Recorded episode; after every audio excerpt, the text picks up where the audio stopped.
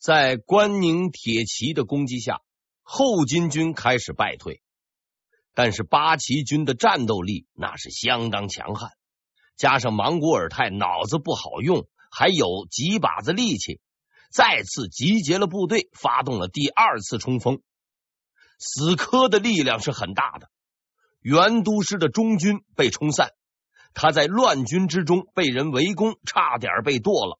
好在部下反应快，帮他隔了几刀，才从鬼门关爬了出来，稳住了阵脚。以后，关宁军开始反击，然后又是你打过来，我打过去，一直折腾了八个钟头，直到晚上六点，莽古尔泰终于支持不住，败退，没来得及跑的都被赶进了护城河。广渠门之战结束。后金累计伤亡一千余人，明军大胜。南城胜利之际，北城的满贵正在苦苦支撑。进攻德胜门的军队，包括皇太极的亲军主力，战斗力是非常强。满贵先派部将迎战，没一会儿就被打了回来。关键时刻，满贵同志表现出了高昂的革命斗志。亲自上阵，并指挥城头的炮兵开炮支援。在他的光辉榜样照耀下，城下明军勇猛作战，城上明军勇猛开炮，后金军死伤惨重。但不知城头上的哪位仁兄点炮的时候太过勇猛，一哆嗦偏了准头，一炮直奔满贵同志，当场就把他给撂倒。满贵是遍体负伤。好在捡了条命，被人护着回去养伤了。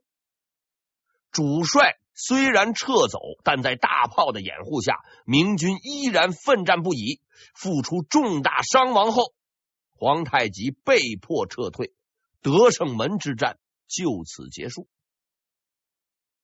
这一天对袁崇焕而言是很光荣的，他凭借自己的精兵良将。在京城打败了实力强劲的八旗军，更重要的是，同一天出战的满贵是他的死敌，当着皇帝的面，一个打了出去，一个被抬了回来，实在是很有面子。可是他想不到，满贵同志的这笔账最终会算到他自己的身上。因为在那天战役结束时，一个流言开始在京城流传。开炮打伤满贵的，就是袁崇焕。这个说法是不可信的，因为满贵在德胜门作战，而袁崇焕在广渠门，要跑个来回，估计都得一个钟头。无论如何，袁崇焕都是过不去的。但是袁都师背这个黑锅也不是全无道理，他跟满贵从宁远就开始干仗。后来硬把满总兵挤回关内，从来就不待见这个人。现在满贵受伤了，算在他头上也不奇怪。从毛文龙开始，到满贵，再到崇祯，袁崇焕一步步将自己逼入绝境。虽然他自己并不知晓。袁崇焕，广西藤县人，自蛮夷之地而起，奋发读书。然资质平平，四次落第，以三甲侥幸登科。后赴辽东，得孙承宗赏识，于辽东溃败之时，以孤军守孤城，毅然不倒，先后击溃努尔哈赤、皇太极父子，护卫辽东。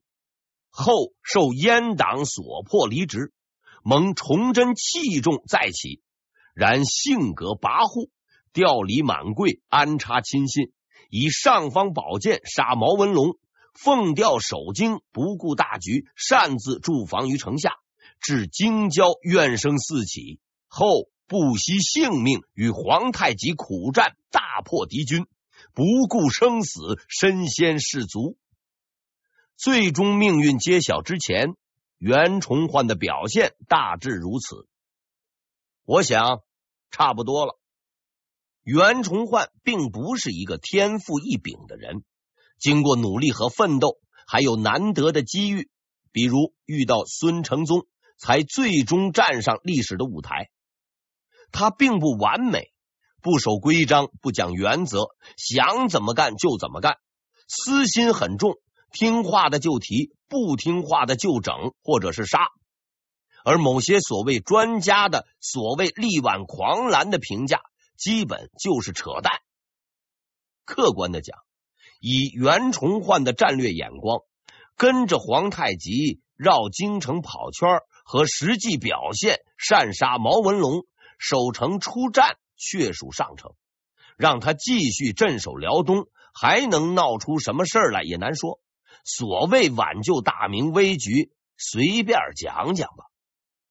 袁崇焕绝不是叛徒，也绝不是一个关键性人物。他存在与否，并不能决定明朝的兴衰成败。换句话说，以他的才能，无论怎么折腾，该怎么样还怎么样。对于这个悲剧性的结论，我不知道袁崇焕是否知道，他的一生丰富多彩，困守孤城，决死拼杀。遭人排挤，纵横驰骋，身处绝境，人家遇不上的事儿，他大都遇上了。但无论何时何地，得意失意，他一直在努力。他坚信自己的努力终将改变一切。崇祯二年十一月二十七日，京城九门的守军换防，一切准备就绪。最终的结局已经注定，无需改变，也无法改变。就在这天，袁崇焕开始了自己人生中的最后一战——左安门之战。袁崇焕列队于城外，因为不能入城，他只能背城布阵，背对着冰冷的墙砖。在北方凛冽的寒风中，面对皇太极，拉开了波澜壮阔人生的最后一幕。后金军用潮水般的进攻，证明了自己还想进北京抢一把的美好愿景。但是关宁铁骑用倒在他们面前的无数尸体证明，你们不行。双方在左安门外持续激战。经过长达五个多小时的拉锯，皇太极终于支持不住，再次败退。左安门之战以明军获胜告终，结束了，都结束了。一个将军最好的归宿，就是在最后一场战役中被最后一颗子弹打死。这是巴顿说的。我原先认为。说这句话的人应该是吃饱了撑的，外加精神失常。现在我明白了，他是对的。十二月十一日，袁崇焕得到指示，皇帝召见，立即进城。召见的理由是议赏，换句话说就是发工资。命令还说，部将祖大寿一同觐见。从古到今，领工资这种事儿都是跑着去的。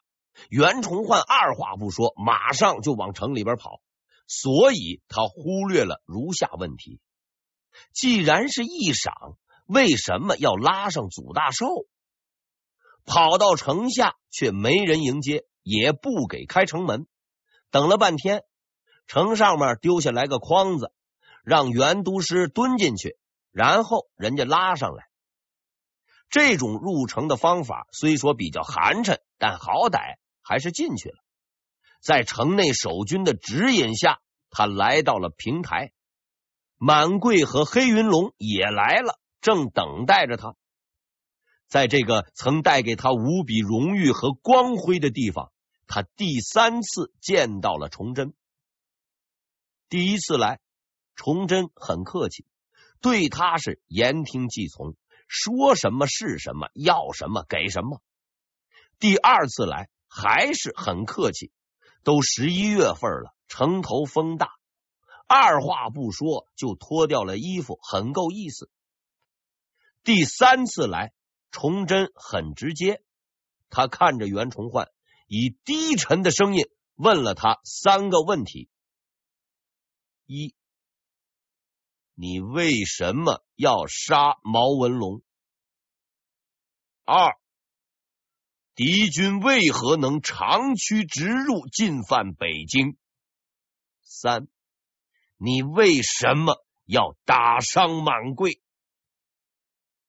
袁崇焕没有回答。对于他的这一反应，许多史书上说是没能反应过来，所以没说话。事实上，他就算是反应过来了，也很难回答。比如毛文龙同志，实在是不听话，外加不顺眼，才剁了的。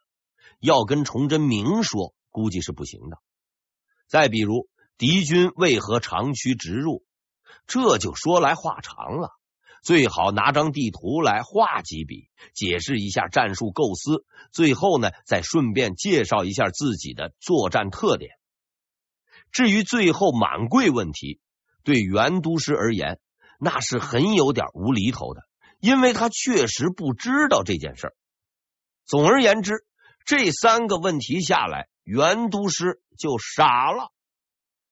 对于袁都师的沉默，崇祯是更为愤怒。他当即命令满贵脱下衣服，展示伤疤。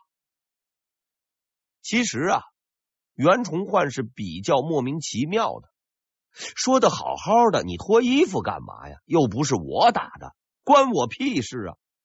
但是崇祯就不这么想了，袁崇焕不出声，他就当是默认了，随即下令脱去袁崇焕的官服，投入大牢。这是一个让在场所有的人都很惊讶的举动。虽然有些人已经知道崇祯今天要整袁崇焕，但万万没想到这哥们竟然玩大了，当场就把人给拿下。更重要的是，袁崇焕手握兵权，是城外明军的总指挥，敌人还在城外呢。你把他办了，谁来指挥？所以，内阁大学士程机命、户部尚书毕自严马上提出反对，说了一堆话。大致的意思是：敌人还在，不能冲动，冲动是魔鬼。但是崇祯实在是个四头牛都拉不回来的人物，老子抓了就不放。袁崇焕军队由祖大寿率领，明军总指挥由满贵担任，就这么定了。现在你应该明白，为什么两次平台召见，除袁崇焕外，还要叫上满贵、黑云龙和祖大寿。祖大寿是袁崇焕的心腹，只要他在场，就不怕袁军哗变；而满贵是袁崇焕的死敌，抓了袁崇焕，可以马上接班。如此心计，令人胆寒呐、啊。纵观崇祯的表现，可以断言如下：但凡说他蠢的，才真蠢。但这个滴水不漏的安排，还是漏水。袁崇焕被抓的时候，祖大寿看上去并不吃惊，他没有大声喧哗，也没有高调抗议，甚至连句话都没说。毕竟抓了袁崇焕后，崇祯就马上发了话。此事与其他人无关，该干什么还干什么。但史书依然记下了他的反常举动：发抖、出门的时候迈错步等等。对于这一迹象，大家都认为很正常。领导被抓了，抖几抖没什么。只有一个人发现了其中的玄妙，这个人叫于大成，时任兵部直方司郎中。祖大寿刚走，他就找到了兵部尚书梁廷栋，对他说：“敌军兵临城下，辽军若无主帅，必有大乱。”梁廷栋毫不在意，有祖大寿在，断不至此。于大成答：“作乱者，必是此人。”梁廷栋。没搭理于大成，回头进了内阁。在梁部长看来，于大成说了个笑话，于是他就把这个笑话讲给了同在内阁里的大学士周延儒。这个笑话要是讲给一般人听，也就是笑一笑。但是周大学士不是一般人。周延儒字玉绳，常州人，万历四十一年的进士。周延儒同志的名气那是很大的。十几年前，我第一次翻明史的时候，曾专门去翻他的列传，没有翻到。后几经查找，才发现这位仁兄被归入了特别列传《奸臣传》。奸臣与否不好说，奸是肯定的。此人天资聪明，是万历四十一年的状元。听到这句话，嗅觉敏锐的周延儒立即起身就问：“于大成在哪里？”于大成找来了，他接着问：“你认为祖大寿会反吗？”于大成回答：“必反。”几天？三天之内，周延儒立即指示梁廷栋密切注意辽军动向，有异常立即报告。第一天，十二月二日，无事；第二天，十二月三日，无事；第三天，十二月四日，出事。祖大寿未经批示，于当日凌晨率领辽军撤离北京。他没有投敌，临走时留下话，说要回宁远。回宁远，也就是反了。皇帝十分震惊。关宁铁骑是精锐主力，敌人还在，要是都跑了，摊子怎么收拾啊？周延儒很镇定，他立即叫来了于大成，带他去见皇帝谈话。皇帝问。祖大寿率军出走怎么办？于大成答：“袁崇焕被抓，祖大寿心中畏惧，不会投敌。”皇帝再问：“怎么让他回来？”于大成答：“只有一件东西能把他拉回来，这件东西就是袁崇焕的手谕。好办。”马上派人去牢里找袁都师写信，袁都师不写，可以理解，被人当场把官服收了，关进了耗子了，有意见难免。加上袁都师本非善男信女，任你说就是不写。朝廷急了，内阁大学士外加六部尚书搞了个探监团，全跑到监狱去了。轮流在那劝说，口水乱飞。袁都师还是不肯，还说出了不肯的理由。哎呀，我不是不写，只是写了没用。祖大寿听我的话，是因为我是都师。现在我已经入狱，他必定不肯就范。这话糊弄崇祯还行，于大成是懂业务的。什么？你是都师，他才听你的话。那崇祯还是皇上呢，他不也跑了吗？但是这个话要说破了就没意思了。所以于大成同志换了个讲法，先捧了捧袁崇焕，然后从民族大义方面对袁崇焕进行了深刻的教育。说到最后，袁都师欣然拍板，马上就写。拿到信后。崇祯立刻派人没日没夜的去追，但是祖大寿实在是跑得太快，追上的时候人都到了锦州了。事实证明，袁都师就算改行去卖油条，说话也是管用的。祖大寿看见书信还没见着人呢，就当即大哭失声啊！二话不说就带领着部队回了北京，局势。暂时稳定，一天后再度逆转。十二月十七日，皇太极再度发起攻击，这回他选择的目标是永定门。估计啊是转了一圈，没抢到多少实在玩意儿，所以呢，皇太极决定玩一把大的，他集结了所有的兵力，猛攻永定门。明军在城下列阵，由满贵指挥，总兵力约四万，迎战后金。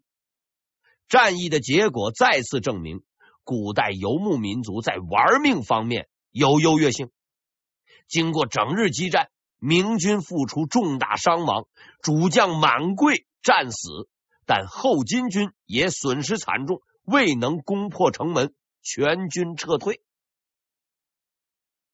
四年前，籍籍无名的四品文官袁崇焕站在那座叫宁远的孤城里。面对着只知道攒钱的满贵，当过逃兵的赵帅教，消极怠工的祖大寿说：“独卧孤城，以当虏耳。”在绝境之中，他们始终相信，坚定的信念必将战胜强大的敌人。之后，他们战胜了努尔哈赤，战胜了皇太极，再之后是反目排挤。阵亡叛逃，赵帅教死了，袁崇焕坐牢了，满贵接任袁崇焕后也死了，祖大寿终将走上那条不归之路。共患难者不可共安乐，世上的事情大致都是如此吧。永定门之战后，一直没捞到硬货的皇太极。终于退兵了，不是真退。他派兵占据了遵化、栾城、永平、迁安，并指派四大贝勒之一的阿敏镇守，以此为据点，等待着时机再次发动进攻。战局已经坏到不能再坏的地步。虽然外地秦王的军队已达二十多万。鉴于满贵这样的猛人也战死了，谁还敢轻举妄动？朝廷跟关外已基本上失去联系，辽东如何，山海关如何，鬼才知道。京城里边是人心惶惶，形势极度危险。然后，真正的拯救者出现了。半个月前，草民孙承宗。受诏进入京城，皇帝对他说：“从今天起，你就是大学士，这是上级对你的信任。”然后皇帝又说：“既然你是孙大学士了，现在出发去通州，敌人马上到。”对于这种平时不待见、临时拉来背锅的欠揍行为，孙承宗。没多说什么，在他看来，这是义务。但要说上级一点不支持也不对。孙草民进京的时候，身边只有一个人；他去通州迎敌的时候，朝廷还是给了孙大学士一些人，一些人的数量是二十七个。孙大学士就带着二十七个人从京城冲了出来。前往通州。